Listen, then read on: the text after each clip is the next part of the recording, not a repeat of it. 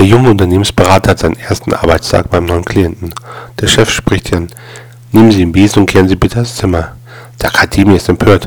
Ich komme doch von einer renommierten Unternehmensberatung. Oh, Entschuldigung, ich zeige Ihnen gleich, wie das geht.